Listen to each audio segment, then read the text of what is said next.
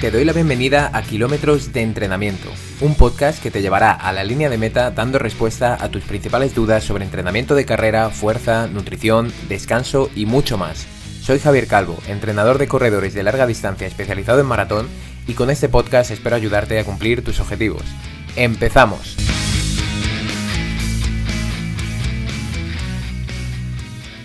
Muy buenas, te doy la bienvenida a este segundo episodio del podcast en el que vamos a responder algunas de las preguntas de los oyentes y en este caso vamos a responder tres, dando tres respuestas un poquito diferentes, hablando de diferentes temas.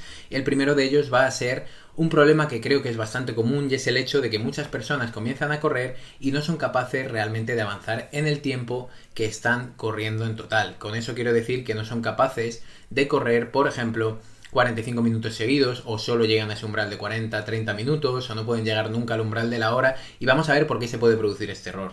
Por otro lado, seguiremos hablando de la frecuencia de entrenamiento, que es la cantidad de días que entrenas a la semana. Esta frecuencia de entrenamiento también va a ser determinante si queremos dar ese plus a la carrera, si queremos dar ese plus a la fuerza, si queremos dar ese plus a nuestro fortalecimiento del pie, por ejemplo, va a ser muy importante el concepto o la variable de entrenamiento la frecuencia de entrenamiento, que es una de las variables a tener en cuenta a la hora de planificar las sesiones de entrenamiento de carrera y de cualquier tipo de entrenamiento. Por otro lado, por último, también vamos a hablar de los pesos y cómo seleccionar o cuáles son los métodos que suelo utilizar yo para seleccionar o ayudar a los corredores a que seleccionen los pesos que van a utilizar en el entrenamiento de fuerza. Veremos cómo el entrenamiento de fuerza para corredores se entiende más como un complemento y como ese complemento quizás no hay que complicarlo tanto como personas a lo mejor que están enfocadas en ganar fuerza o hacer levantamientos de tipo alterofilia o entrenar en CrossFit o por ejemplo quieren ganar masa muscular, pero sí es importante tener en cuenta algunas variables para saber que primero debemos trabajar con peso para que se produzcan las adaptaciones que buscamos y por último también que debemos tener en cuenta o valorar alguna variable más allá quizás de nuestras sensaciones o nuestra relación subjetiva en cuanto al peso que levantamos. Vamos a ir a por ello y vamos con la primera pregunta.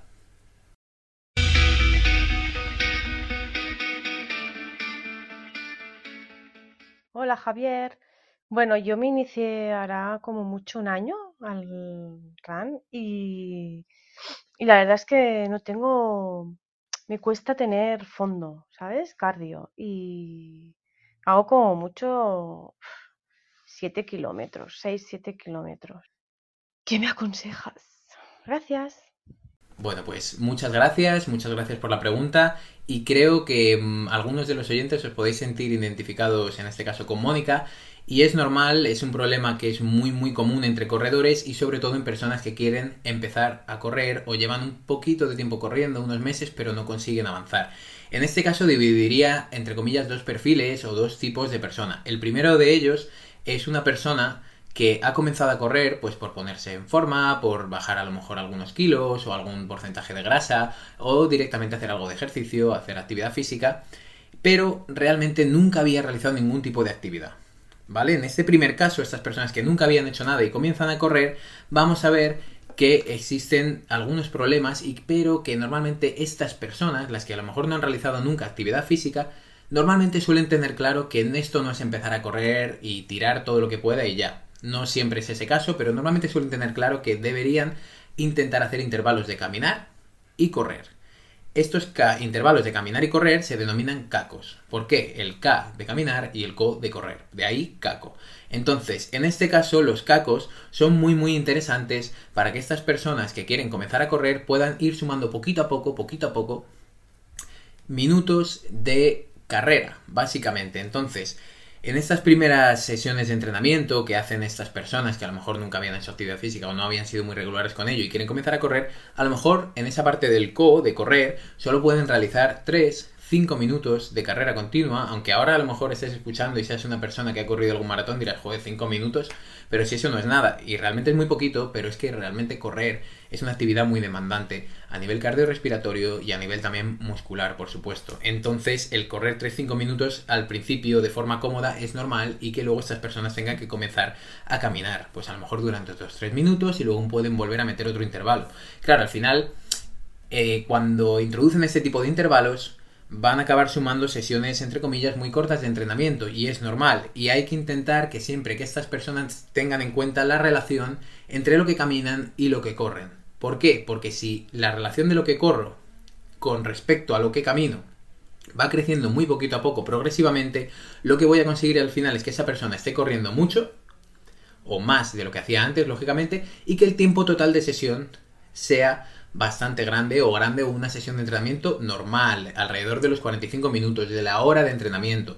¿Por qué? Por ejemplo, un ejemplo, una persona que empieza corriendo esos 5 minutos y va descansando 5 minutos, porque realmente tras esos 5 minutos son bastante extenuantes para esa persona y necesita meter casi un descanso casi igual. Esos 5 minutos, 5 minutos. Esa persona va avanzando y al final acaba corriendo 3 tramos de 15 minutos con descansos de 5 minutos entre los tramos. De esa forma está corriendo 45 minutos en total, 15, 15, 15, y está haciendo una sesión de una hora, de una hora de entrenamiento, lo cual es muy, muy interesante para que realmente estas personas nos demos cuenta de que ya está sumando bastante tiempo de carrera y de esa forma ya a lo mejor podríamos empezar a introducir la carrera continua sin necesidad de caminar. Pero igual de importantes son los cacos en estas personas que quieren comenzar a correr y realmente ya realizan algo de actividad física o consideran o realmente están en una forma física buena, normal.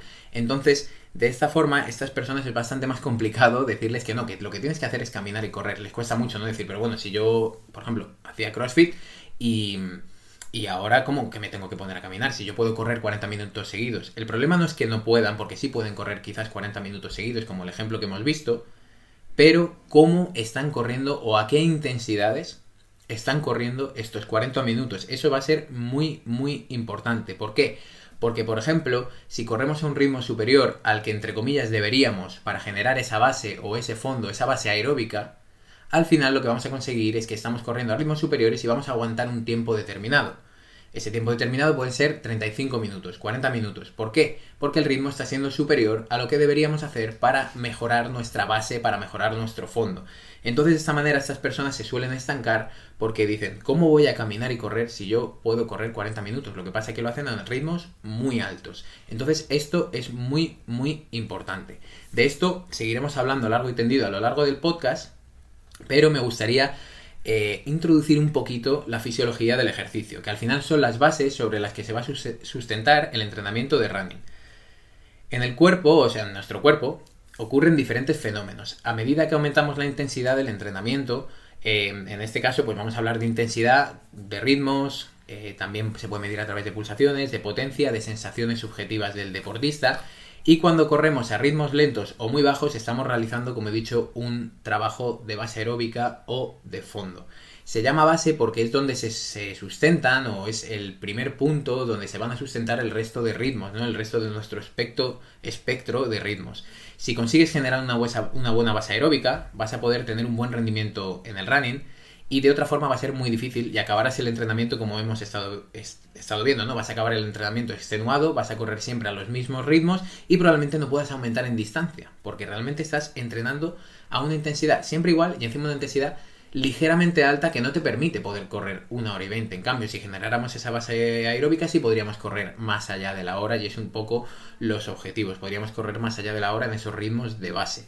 Entonces, el problema, como digo, es que muchas personas salen a correr con el objetivo de realizar siempre sesiones extenuantes, eh, sesiones muy vigorosas y esto siempre va a ser un error. Para mejorar nuestro rendimiento corriendo tenemos que, de forma planificada, por supuesto, trabajar en todo nuestro espectro de ritmos, desde los más bajos, como vemos con la base, hasta los más altos. Y si para una persona, por muy en forma que esté, empieza a correr ahora sus ritmos más bajos para conseguir esos ritmos realmente bajos y tener muy muy muy buenas sensaciones, sensaciones de mucha facilidad cuando entrena, tiene que empezar a hacer algunos pequeños intervalos de caminar y correr, no es ningún problema, no es ninguna pérdida, no es ni...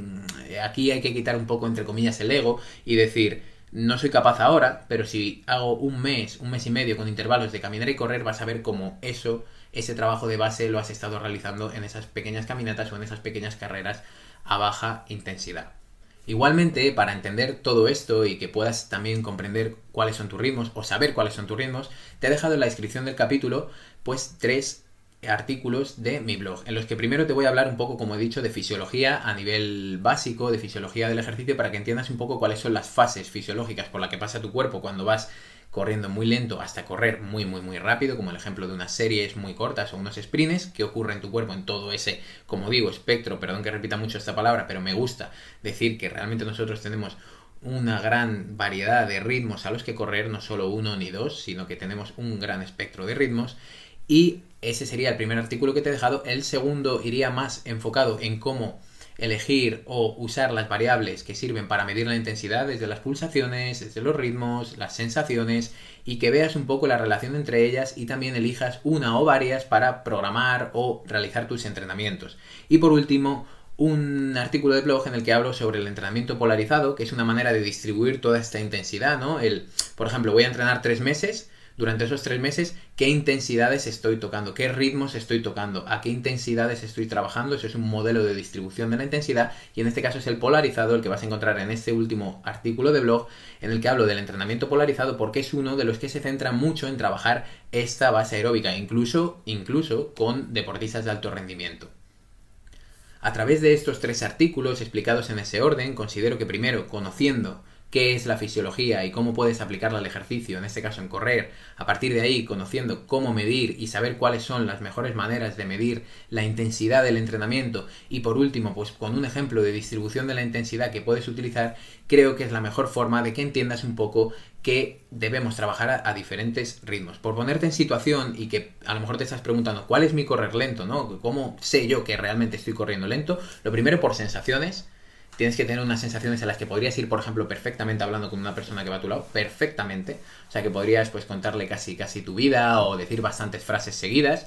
Y luego, si no lo podemos, nos podemos meter en, en, variables fisiológicas quizás un poquito más complejas, pero que por ejemplo con una prueba de esfuerzo deportiva realizada a altas intensidades, se puede saber y si se lo preguntas a la persona que te realizó la prueba de esfuerzo en el laboratorio te va a decir exactamente, mira, este es el, el máximo estado estable del lactato, esto es tu volumen de oxígeno máximo, entonces ahí lo primero, por ejemplo, encontraríamos nuestro correr lento hasta el 85% aproximadamente del máximo estado estable del lactato. O sea, nuestro correr lento estaría aproximadamente hasta, como máximo, del cero, entre comillas, hasta el 85% del máximo estado estable de lactato, si lo medimos de esa manera. Si lo medimos, por ejemplo, por nuestro volumen de oxígeno máximo, que es la máxima cantidad de oxígeno que está transportando nuestra sangre en un momento determinado, lo que vamos a conseguir es tener un ritmo asociado a esa situación fisiológica. Por ejemplo, eso sería la BAM. La velocidad aeróbica máxima es el ritmo o la velocidad asociada al volumen de oxígeno máximo. Si hacemos, por ejemplo, un test para medir nuestra BAM, que es el que yo te ofrezco en uno de los artículos del blog, que es el 5 Minutes eh, Running Test Protocol, que significa el test, eh, el protocolo de, test de running de 5 minutos. En este vamos a correr durante 5 minutos, vamos a introducir los resultados y vamos a ver cuáles son nuestros ritmos. En este caso, si tuviéramos la BAM, que es el test, este sirve para hallar la BAM, estaríamos corriendo para correr lento hasta el 65% de esta BAM. ¿Vale? No sé si queda claro, el 65, hasta el 65% de la BAM podríamos encontrar nuestro correr lento y hasta el 85% del máximo estado estable de lactato aproximadamente encontraríamos también nuestro correr lento. Son dos maneras de medirla, elige la que mejor se adapte a ti. Y como te comento, puedes encontrar toda esta información en mi blog. La moraleja o la gran respuesta a esta pregunta es que es importante correr lento, que si realmente estás entrenando a unas, a unas intensidades muy elevadas, te va a ser siempre muy difícil avanzar, o sea, va a ser muy difícil avanzar si siempre corres a intensidades muy elevadas y que es importante trabajar todo ese espectro, espectro de ritmos y que si quieres generar esa base aeróbica no va a quedar más remedio que correr lento con buenas sensaciones y correr a baja intensidad. Así que Utiliza todos los ritmos, entrena variado y de esa forma vas a conseguir mejores resultados que siempre haciendo lo mismo.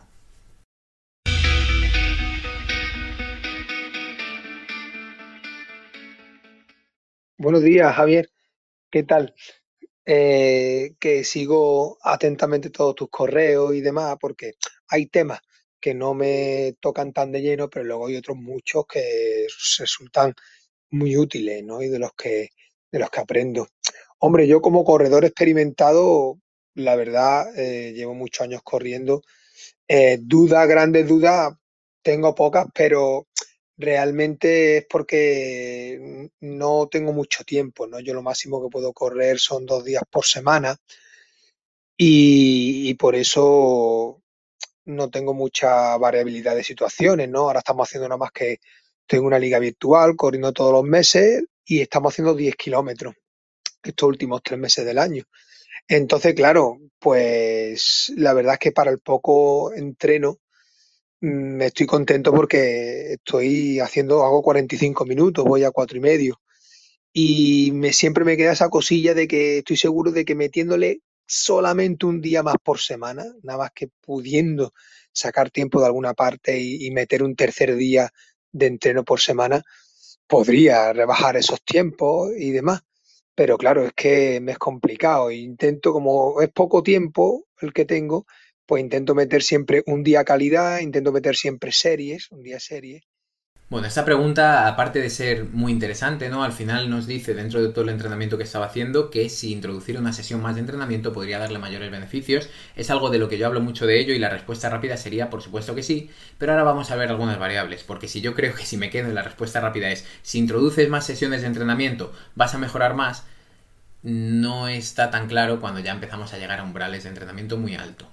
Ahí ya entra en juego la fatiga, la capacidad de recuperación y hay que tener muy en cuenta también esas variables para que mañana podamos estar disponibles para entrenar de manera plena o completamente en nuestro rendimiento sea máximo cuando vayamos a hacer esas sesiones de entrenamiento. Entonces ahí cuidado. Pero, por ejemplo, si yo siempre digo lo mismo, ¿no? Muchas personas me que dicen a lo mejor, quiero ganar masa muscular. Vale, pero entreno dos veces la fuerza a la semana pues va a ser imposible que ganes masa muscular, va a ser muy muy difícil que ganes masa muscular. Tendrías que aumentar tu frecuencia de entrenamiento de fuerza en este caso para ganar masa muscular. Lo mismo pasa cuando me dicen, es que quiero mejorar la fuerza en mis pies porque tengo un problema o he sufrido fascitis plantar desde hace mucho, ya me he recuperado y quiero mejorar la fuerza en mis pies. Introduzco dos ejercicios de pie a la semana tampoco va a ser muy difícil mejorar la funcionalidad y la fuerza de tu pie. Al principio a lo mejor consigues algunas adaptaciones, pero si no entrenas más el pie de manera recurrente, no lo vas a conseguir. Y lo mismo ocurre con todo. Quiero mejorar mi volumen de oxígeno máximo, pues vas a tener que estar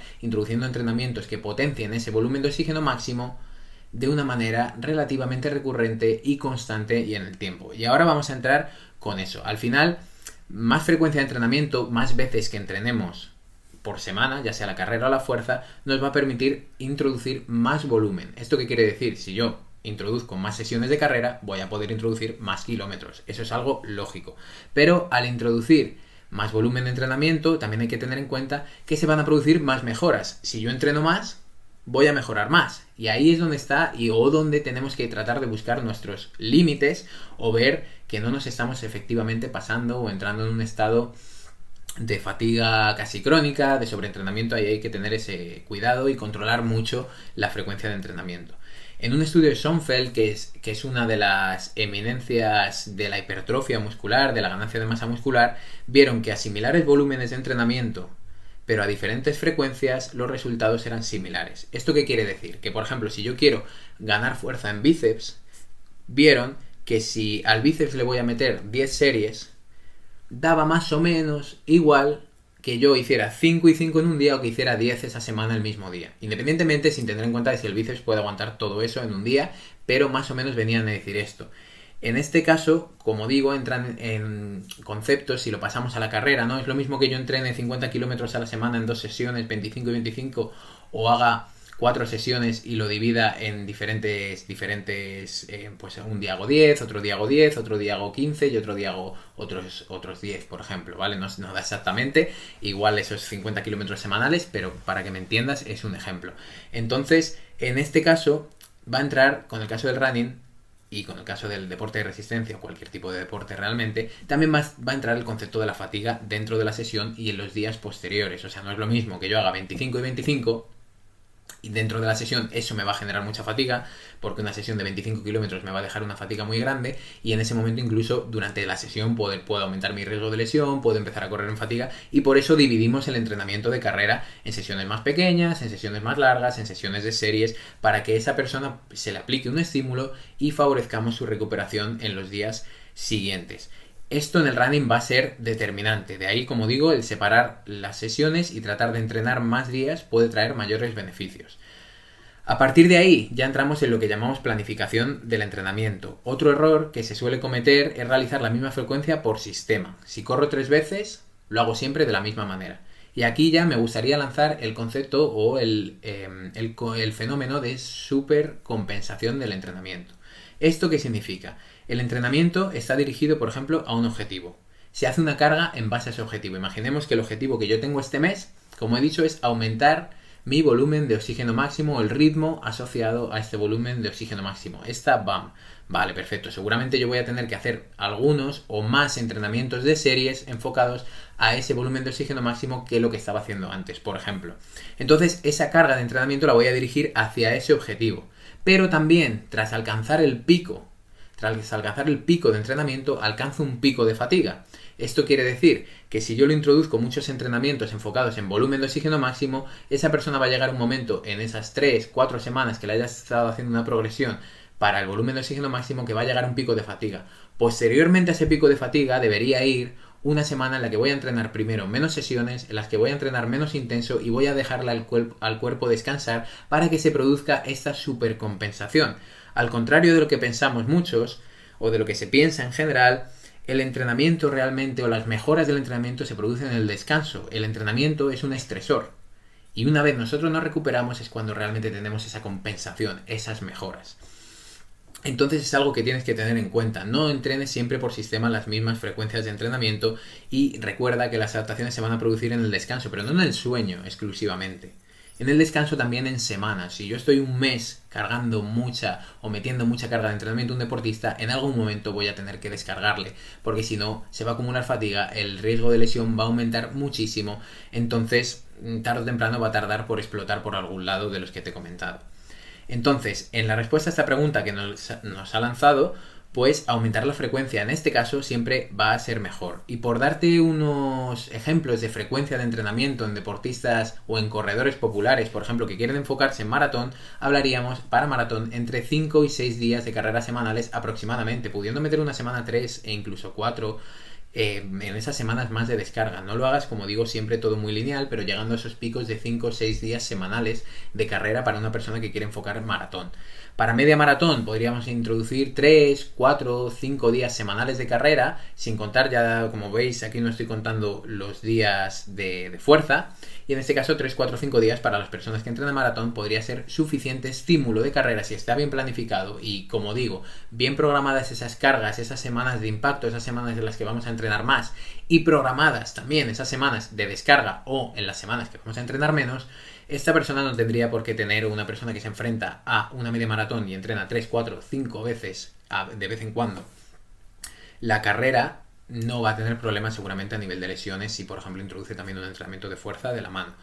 Y otro fenómeno también muy interesante es la interferencia que se puede producir en este caso entre fuerza y carrera o entre la propia carrera y la misma carrera. La interferencia, este fenómeno de interferencia suele hacer referencia a si yo entreno fuerza y mañana tengo, eh, tengo carrera, probablemente mañana tengo una fatiga derivada de ese entrenamiento de fuerza.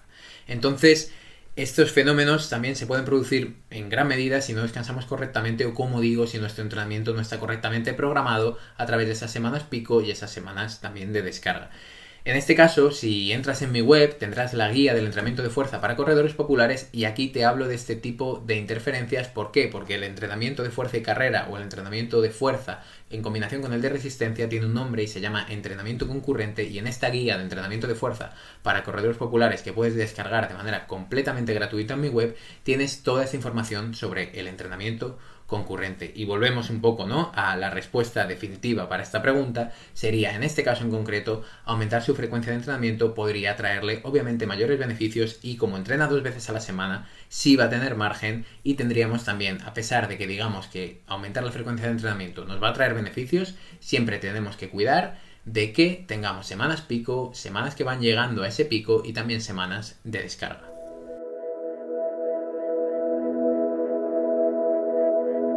¿Quieres sumar más kilómetros o mejorar tu ritmo si no sabes cómo hacerlo? ¿Tienes dudas a la hora de plantear tu entrenamiento de fuerza? ¿O quizás estés buscando reducir tus molestias o lesiones al correr? El objetivo de kilómetros de entrenamiento es que aprendas a sacarle mayor partido a tu carrera. Envíame tu pregunta a través de audio y te la responderé directamente aquí, en el podcast. haz clic en el enlace que encuentras en la descripción del capítulo y envíame una nota de voz con tus dudas. Puedes enviar hasta un minuto y medio de grabación. Estoy seguro de que tu duda puede ayudar a muchas personas que se encuentren con el mismo problema. Anímate y forma parte de este programa. Estaré encantado de escucharte y analizar tu duda e investigar sobre ella para darte una respuesta que te sirva.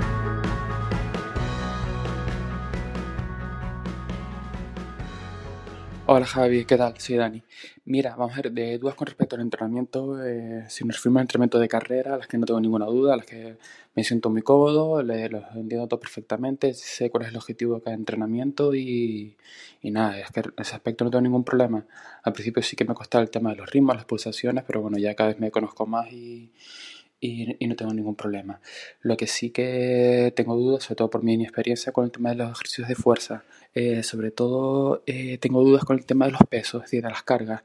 Eh, por ejemplo, si hago una sentadilla, hago sentadillas una vez a la semana y lo repito, no sé si apuntar en un papelito cuánta carga utilizo para que en la siguiente en la siguiente sesión pues aumentar un 10% o no aumentar. Eh, mm, reconozco que ahí me, pierdo un poco, no sé si mantienes siempre la misma carga y tú me estás aumentando las repeticiones y, realmente no, no, no, me di cuenta, así que con respecto a las cargas en los ejercicios de fuerza ahí estoy un, un poco perdido, siempre intento buscar el estímulo, ¿no? que es sin duda el, objetivo del, ejercicio. Y, nada, sin duda esa es, mi única duda, ¿vale? Pero el nada, estoy encantado. Venga, un saludo. Perfecto, muchas gracias por la pregunta. Y Dani, si lo habéis podido oír un poco a lo mejor con más confianza, es uno de mis deportistas que entrena en el club Corre tu Maratón. Y es una duda que es muy frecuente y que me gustaría resolver y mostrarte también que independientemente de que muchas veces pues entrenes con un entrenador, como en este caso soy yo, sí pueden surgir dudas y para eso estamos para, resolverlas, lógicamente. Existen eh, diferentes métodos para estimar los pesos que deberíamos estar levantando, la cantidad o el porcentaje de peso que deberíamos levantar. Aquí igual el peso en la fuerza va a ser la intensidad. Al igual que hemos hablado en este mismo capítulo de que el ritmo o las pulsaciones son la intensidad del entrenamiento de carrera, el peso aquí va a ser la intensidad, ¿vale? Hay otras variables de intensidad en fuerza, pero en este caso vamos a hablar del peso. Hay dos maneras que a mí me gusta siempre explicar. La primera es el cálculo de la repetición máxima o el RM, que lo puedes encontrar escrito alguna vez. A mí no me parece muy útil para corredores populares porque principalmente la mayoría de los corredores populares o con los que yo al menos me estoy encontrando entrenan en casa. Entonces, una repetición máxima significa el máximo peso que tú puedes levantar en un ejercicio a una repetición. Primero, a nivel técnico es bastante peligroso para personas que no, han, no tienen un control de la fuerza, no me parece interesante introducirlo, ni mucho, y sobre todo al principio no me parece interesante. Porque en casa, además, es muy difícil que esa persona en una sentadilla pueda tener todo el peso en casa que podría levantar con una sola sentadilla. Y hay que hacerlo encima para cada ejercicio, para la sentadilla, para el peso muerto, para el hip thrust, por ejemplo, tendríamos que ir testando cada uno de ellos. Es algo que no me parece muy útil para corredores que al final lo que queremos es centrarnos en la carrera y que la fuerza realmente es un complemento muy importante y que podemos utilizar algunos métodos más subjetivos, efectivamente, pero que pueden ser útiles, no exactamente igual de útiles, pero no nos van a hacer perder tanto, tanto tiempo como en el caso de la repetición máxima. Pero siempre me gusta comentarlo porque lo puedes encontrar en un montón de blogs, artículos de divulgación, artículos enfocados también en la ganancia de masa muscular, del desarrollo de fuerza, y es importante que lo conozcas. Es el RM, la repetición máxima. Luego está el RIR, que viene del inglés RIR, Repetitions in Reserve. Eso significa las repeticiones que tenemos en recámara. ¿Vale? Por ejemplo, muchos corredores que entrenan en casa y, hay que decirles que el entrenamiento de fuerza debe ser estimulante. Por ejemplo, te voy a poner un ejemplo de cómo se utiliza el RIR. Si por ejemplo yo te digo que tienes que hacer 4 series de 10 sentadillas y te tienes que dejar en la recámara 15, deberías tener cuando acabes esas 10 con el peso que has elegido para dejarte en la recámara 5 más, cuando acabes esas 10 que tendrías que tener la sensación de que podrías llegar a alrededor de 15 repeticiones, pero tú lo dejas en 10. ¿Por qué? Porque justo estamos jugando con esa relación subjetiva de cuántas repeticiones me estoy dejando en la recámara. Cuidado con esto porque muchas veces sí que algunas pruebas se han realizado en el sentido de que le dices a una persona haz 10 repeticiones con 5 en recámara, hace las 10, lo deja y le dices vale, ahora con el mismo peso vas a hacer todas las que puedas. Y a lo mejor esa persona ha acabado haciendo 25. Entonces realmente no ha dejado 5 en recámara, ha dejado 15. Entonces la intensidad de entrenamiento es mucho menor a lo que tú estabas intentando hacer. ¿Vale? Entonces esto es importante.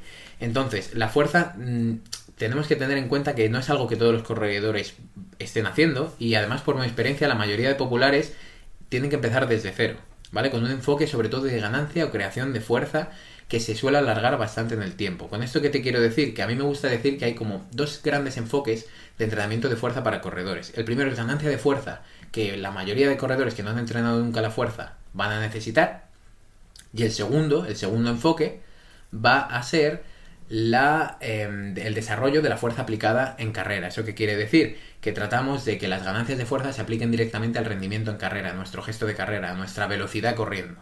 Primero vamos a empezar con, el enfoque de ganancia o creación de la fuerza. Como digo, em, en este enfoque la, la intensidad tiene que ser alta. ¿Vale? Eso quiere decir que si nosotros no introducimos una intensidad grande, si no estamos sintiendo cada ejercicio que estamos realizando, casi cada repetición es ligeramente intensa y sobre todo cuando llegamos al final de esas cuatro series de 10 a, a esas 10 repeticiones estamos notando que realmente ese ejercicio es estimulante, si no lo estamos notando es probable que no estemos teniendo una ganancia de fuerza muy significativa y mm, se va a alargar mucho en el tiempo esa posible ganancia de fuerza.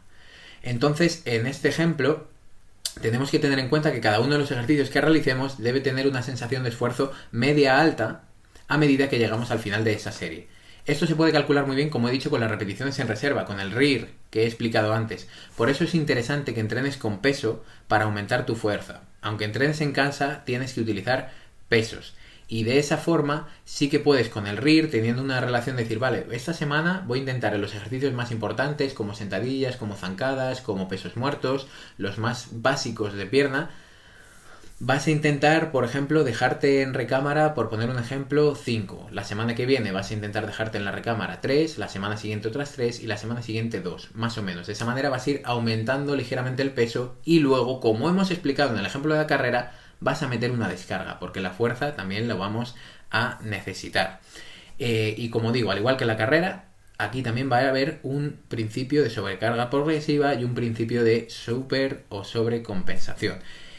Y este tipo de entrenamiento, ¿vale? El entrenamiento con peso, eso sí hay que avisar. Muchas personas pues comentan primero, te puede dejar agujetas, sobre todo los primeros días si utilizas pesos y las técnicas están bien realizadas y si están mal realizadas te va a dejar ya no agujetas, sino incluso dolor muscular y puede perjudicar un poquito a la carrera, sobre todo al principio hasta que vayas acostumbrando a la musculatura que estás introduciendo ese estímulo de manera recurrente. Volvemos a la segunda pregunta, la frecuencia de entrenamiento. Si quiero mejorar mi fuerza, tengo que introducir el entrenamiento de fuerza semanalmente de manera recurrente.